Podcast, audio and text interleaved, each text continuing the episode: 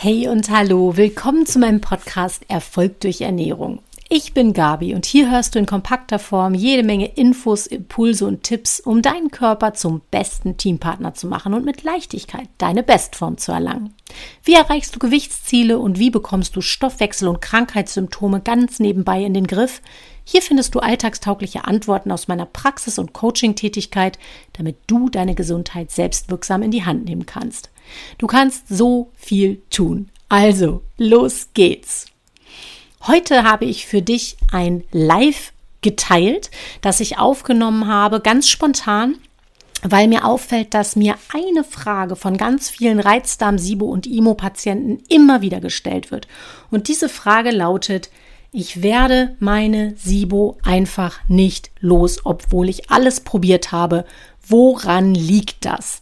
Und genau darüber möchte ich in der heutigen Folge sprechen und werde dir erklären, worauf du achten kannst und warum deine SIBO oder IMO mit hoher Wahrscheinlichkeit bislang nicht verschwunden ist. Du willst mehr wissen? Dann bleib dran, es geht jetzt los.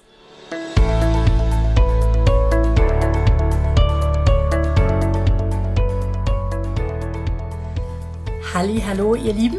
Ich habe mich heute mal für ein spontanes Live entschieden, nachdem ich noch mal so ein bisschen Fragen durchgegangen bin, die mir super häufig zum Thema SIBO gestellt werden.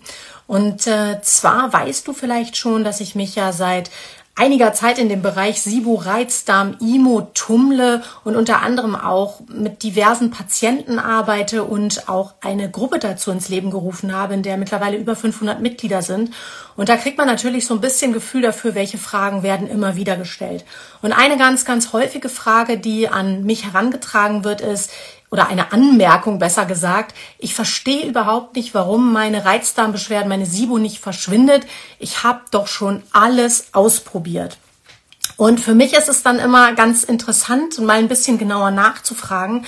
Denn meistens ist es so, dass schon nach ein paar gezielten Nachfragen sich herausstellt tatsächlich, dass du leider noch nicht alles versucht hast. Also ich sehe deine Ordner meistens, ich sehe viele Ordner, die mir die Patienten mitbringen, viele, viele Befunde, meistens auch noch mit eingehefteten Rechnungen für Diagnostik, für Blutergebnisse, für Laboruntersuchungen, Atemtests, Stuhltests, ganz spezielle Untersuchungen sind häufig gemacht worden und dann kosten die Therapeuten auch noch was.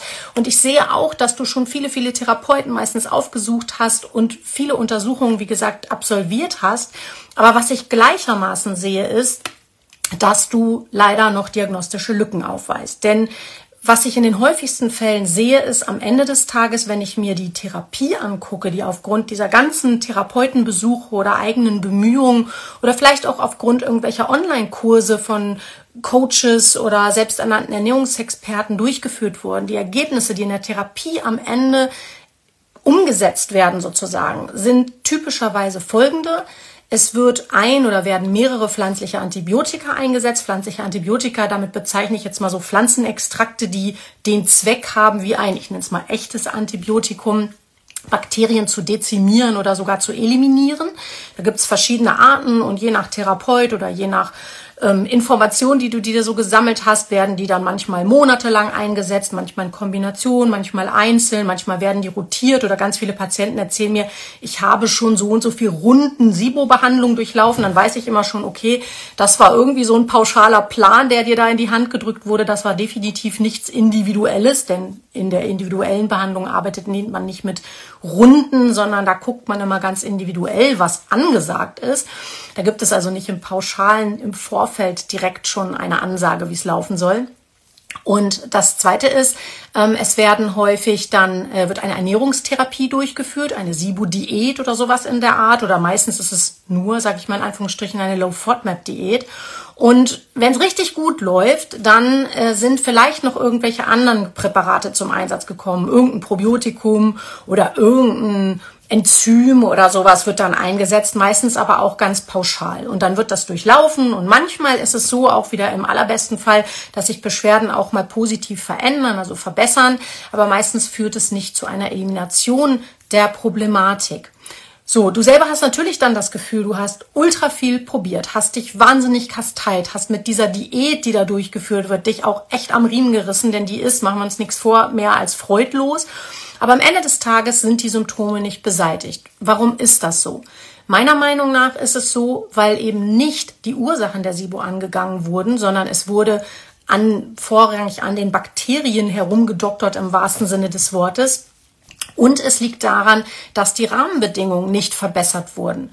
Denn aus meiner Sicht ist es so und aus meiner Erfahrung mittlerweile nach über 1000 Patienten kann ich das, glaube ich, behaupten. Und wenn du mir schon länger folgst, weißt du vielleicht, ich habe auch ein eigenes Forschungsprojekt zum Thema SIBO bewilligt bekommen und habe mich da wirklich lang und breit mit beschäftigt und habe für mich rauskristallisiert, es gibt sechs Säulen der SIBO-Behandlung. Und das ist von einer Mikronährstoffdiagnostik über die ähm, Gesundung sozusagen des Stoffwechsels und des Magen-Darm-Traktes, also des Verdauungstraktes, also Reparatur des Verdauungstraktes nenne ich das im Prinzip, über das Thema Ausleitung und Entgiftung, bis auch hin natürlich zur Darmgesundheit und zur vegetativen Regulation sind das verschiedene Themenbereiche, die man A in der Diagnostik berücksichtigen muss, B aber auch in der Therapie. Und hier liegt meistens der äh, viel zitierte Hase im Pfeffer. Denn für die meisten Patienten ist es so, dass in dieser Therapie, die ich eben geschildert habe, dieser Standardtherapie nenne ich das mal in Anführungsstrichen, dass da zwar auf die Bakterien drauf gekloppt wird mit einem pflanzlichen Antibiotikum und dass dann im Glauben, man hungert jetzt die restlichen Bakterien irgendwie aus, auch noch eine Diät durchgeführt wird, damit beseitige ja ich nicht, ich ja nicht den Grund, warum diese SIBO überhaupt entstehen konnte. Denn so eine SIBO entsteht ja nicht einfach aus dem Nix, sondern die ist eine Folge verschiedener Disbalancen und ich nenne das immer Regulationsstörungen im Körper. Das heißt, bei dir im Körper ist schon irgendetwas aus dem Gleichgewicht geraten, aus der Balance geraten und dein Körper wurde quasi seiner normalen Wehrhaftigkeit beraubt. Denn wenn wir nicht irgendwelche angeborenen organischen oder genetischen Defekte haben, sondern eigentlich rundum gesund und funktionsfähig sind, dann würde ein gesunder Körper in der Lage sein, sich gegen Fremdkeime beispielsweise zu wehren. Und deine physiologische, also deine normale Darmflora, die Bakterien, die in deinem Darm leben, würden ihre Ellbogen ausfahren und würden sagen, hey, raus da ihr Fremdkeime. Das tun sie aber nicht. Warum ist das so? Beim einen Patienten liegt es vielleicht daran, dass er eine massive Dysbiose, also eine, eine Dysbalance, ein total unsortiertes Mikrobiom hat, also dass die Bakterien im Darm sowieso schon mal unbenommen der Fremdkeime total durcheinander sind und einfach sich nicht mehr wehren können. Manchmal haben diese Menschen dann auch Infektanfälligkeitsprobleme oder häufigen Darmpilz oder irgendwas anderes in der Verdauung läuft schräg sozusagen. Wenn man so etwas lange, lange mit sich rumschleppt, dann ist fast logisch, sage ich mal, dass sich irgendwann darauf basierend weiterführende Symptome wie eine Fehlbesiedlung entwickeln kann. Dann gibt es Patienten, die haben ein sogenanntes Leaky Gut Syndrom, das heißt, die haben eine Durchlässigkeitsstörung in der Darmbarriere. Das kann auch durch verschiedene Dinge passiert sein. Es kann sein, dass man mal ein Lebensmittel oder einen infektiösen Keim gehabt hat, also eine Magen-Darm-Grippe, vielleicht auch eine ganz leichte und man hat das gar nicht richtig gemerkt. Und trotzdem kann es sein, dass diese dann dazu geführt hat, dass man im Endeffekt Probleme mit der Darmbarriere bekommt. Es kann auch sein, dass man sich blöd ernährt hat, dass man Medikamente eingenommen hat, Antibiosen, aber auch andere Medikamente können dazu führen, dass die Darmbarriere geschädigt wird. Und so kommt oft eins zum anderen und dann ist sozusagen nicht nur das Mikrobiom kaputt, also die Bakterienbesiedlung durcheinander, sondern es ist wirklich auch die Schleimhaut geschädigt. Dann gibt es natürlich auch sowas wie chronisch entzündliche Darmerkrankungen, ähm, eine Magenschleimhautentzündung oder irgendwelche Operationen oder ähnliches, die irgendetwas aus dem Gleichgewicht gebracht haben. Ganz, ganz häufig stelle ich fest bei meinen Patienten, dass so eine eine Gleichgewichtsstörung in Anführungsstrichen im Organismus auch sozusagen selbst hervorgerufen wird, indem man einfach sich total suboptimal ernährt und über Jahre häufig schon Nährstoffmängel ansammelt. Was dann passiert, ist zum Beispiel, dass dem Körper ganz wichtige Bau- und Funktions- und Reparaturstoffe fehlen. Und was soll er jetzt tun? Jahrelang macht der Plan B, Plan C, Plan Y, versucht das zu kompensieren und das kriegt er auch gut hin. Aber natürlich wird das sprichwörtliche Fass immer voller und voller und voller. Und dein Körper kann es irgendwann nicht mehr regulieren. Das heißt, dann kommt irgendwann der Moment, wo sozusagen der Tropfen das Fass zum Überlaufen bringt und dann kann man so einen Trigger auch gar nicht mehr so richtig festmachen. Was ich in der Praxis mache, ist, ich mache mir wirklich immer einen bildlichen roten Faden. Das heißt, ich schreibe auf von Geburt bis heute, was ist so an wichtigen Dingen passiert im Leben, was sind so die dicken Klopper in Sachen Gesundheit. Ich frage auch immer meine Patienten, bis wann warst du denn ein gesunder Mensch? Gab es das überhaupt? Und wenn ja, kannst du das irgendwo dran festmachen? Im Kindergarten noch, in der Schule noch, in der Ausbildung fing es dann irgendwie an oder vor den Kindern oder sowas. Und dann kann man sich oft so ein bisschen zusammenreimen, Mensch, was war denn da eigentlich los? Gab es da irgendein Ereignis, das dazu geführt hat? Und dann findest du relativ schnell auch Zusammenhänge. Und wie gesagt, dieser rote Faden kann sehr stark helfen, diese Zusammenhänge eben aufzudecken. Und dann stellen wir häufig fest, diese SIBO, die kam nicht auf einmal, sondern die ist auf einem Nährboden entstanden. Und zwar, wenn du dann Angenommen, ein Patient ist mit einem Leaky Gut geschlagen, sozusagen ein Leaky Gut Syndrom und darauf aufbauend sozusagen entwickelte sich mal eine SIBO, was passiert jetzt, wenn wir mit dieser Therapie Antibiotika reingeben und die Ernährung umstellen und vielleicht noch mal an der einen oder anderen Stelle drei, vier Pflanzenpräparate irgendwie einsetzen? Was passiert, wenn wir damit behandeln? Dann gehen vielleicht kurzfristig, geht vielleicht die Bakterienpopulation zurück. Wenn wir aber nicht gleichzeitig und das übrigens auf Basis einer richtigen, vernünftigen Mikronährstoffdiagnostik Mängel ausgleichen, dem Darm helfen zu heilen, die Motilität, also die Passagegeschwindigkeit der Nahrung durch den Darm, wenn wir die nicht regulieren, sondern zum Beispiel der Nahrungsbrei immer noch sehr träge durch den Darm läuft und dort eben eine übermäßige lange Verweildauer geschieht, in der zum Beispiel A, die Bakterien, die fehlbesiedelten mehr Zeit hat an der Nahrung, haben an der Nahrung anzugreifen und B, in der Toxine auch leichter die Darmwand durchdringen können. Wenn wir das alles nicht machen, dann ist ja eigentlich vorprogrammiert und relativ logisch, dass dann diese Fehlbesiedlung auch relativ schnell wiederkommt, denn wir haben ja nichts verändert.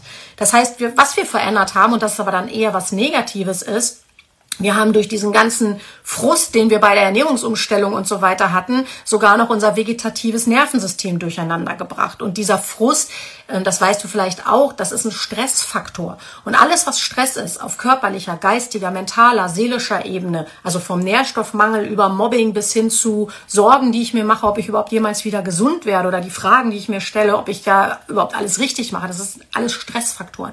Die können wirklich auf zellulärer Ebene denselben Effekt haben wie so ein echtes Toxin, so ein Schwermetall zum Beispiel, was wir zuführen, unbekannterweise. Und wenn man sich das mal auf der Zunge zergehen lässt und dann noch äh, sozusagen sich auf der Zunge zergehen lässt, dass man A, sich noch mehr Stressfaktoren reingeholt hat und B, nicht die Rahmenbedingungen verbessert hat, dann ist klar, warum die SIBO nicht verschwinden kann.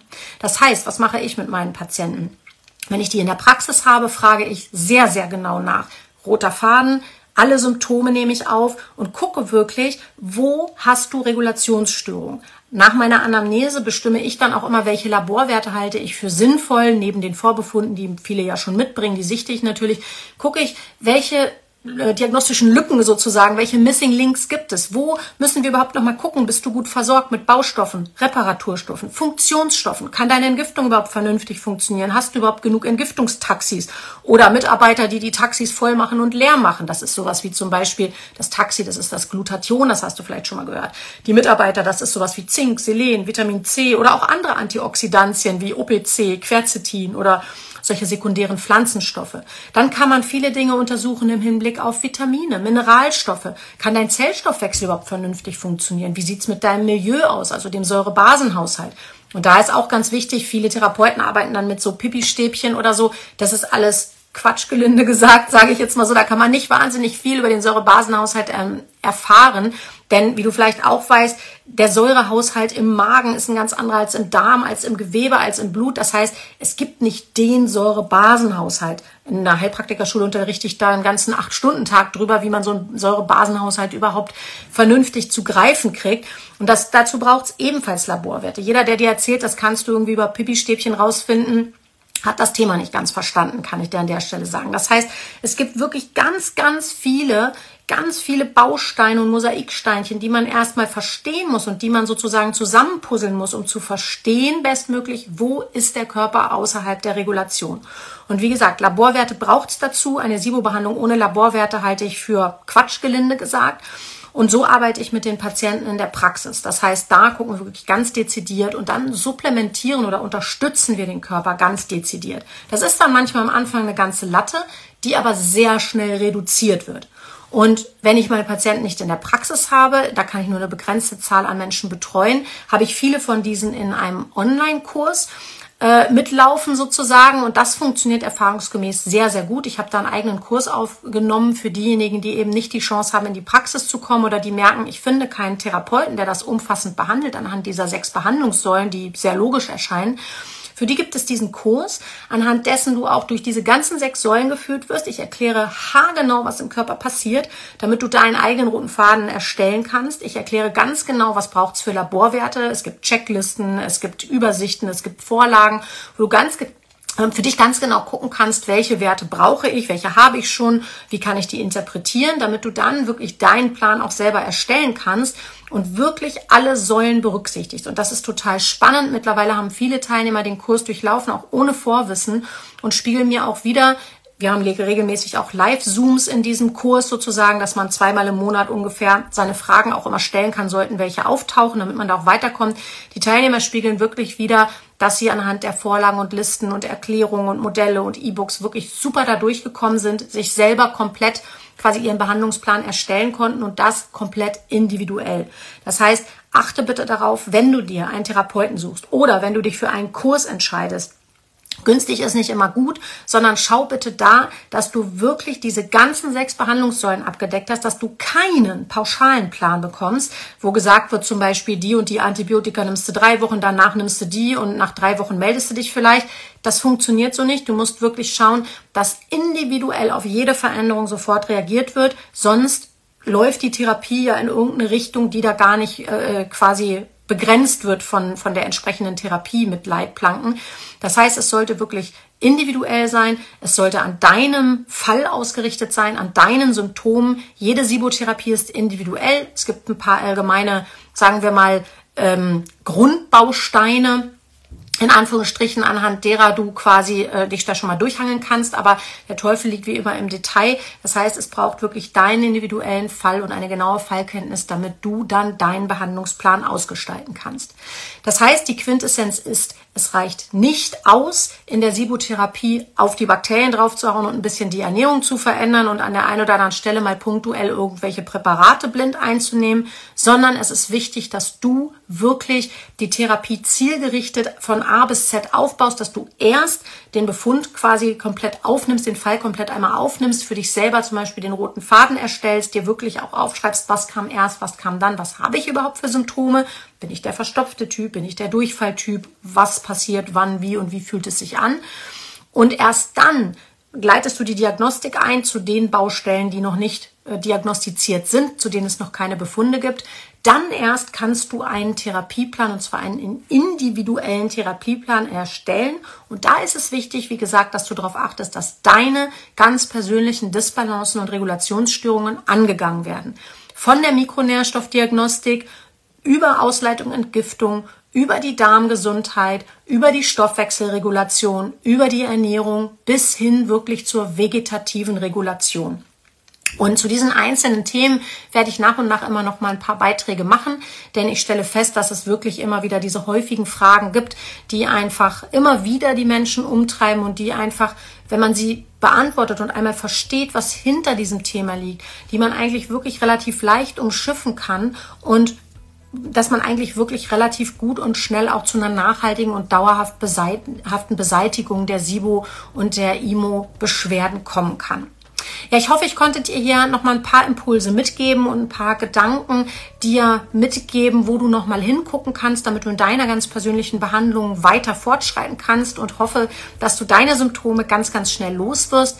Wenn du noch Fragen hast, stell sie gerne hier noch im Chat ähm, oder wenn du möchtest, schreib mir sonst auch gerne per PN, dann sammle ich das mal und werde das für folgende Lives oder folgende Beiträge auch in meinem Podcast beispielsweise äh, mal in meinem Hinterkopf behalten, damit ich dann auch wirklich die Inhalte hier liefern kann, die dich weiterbringen.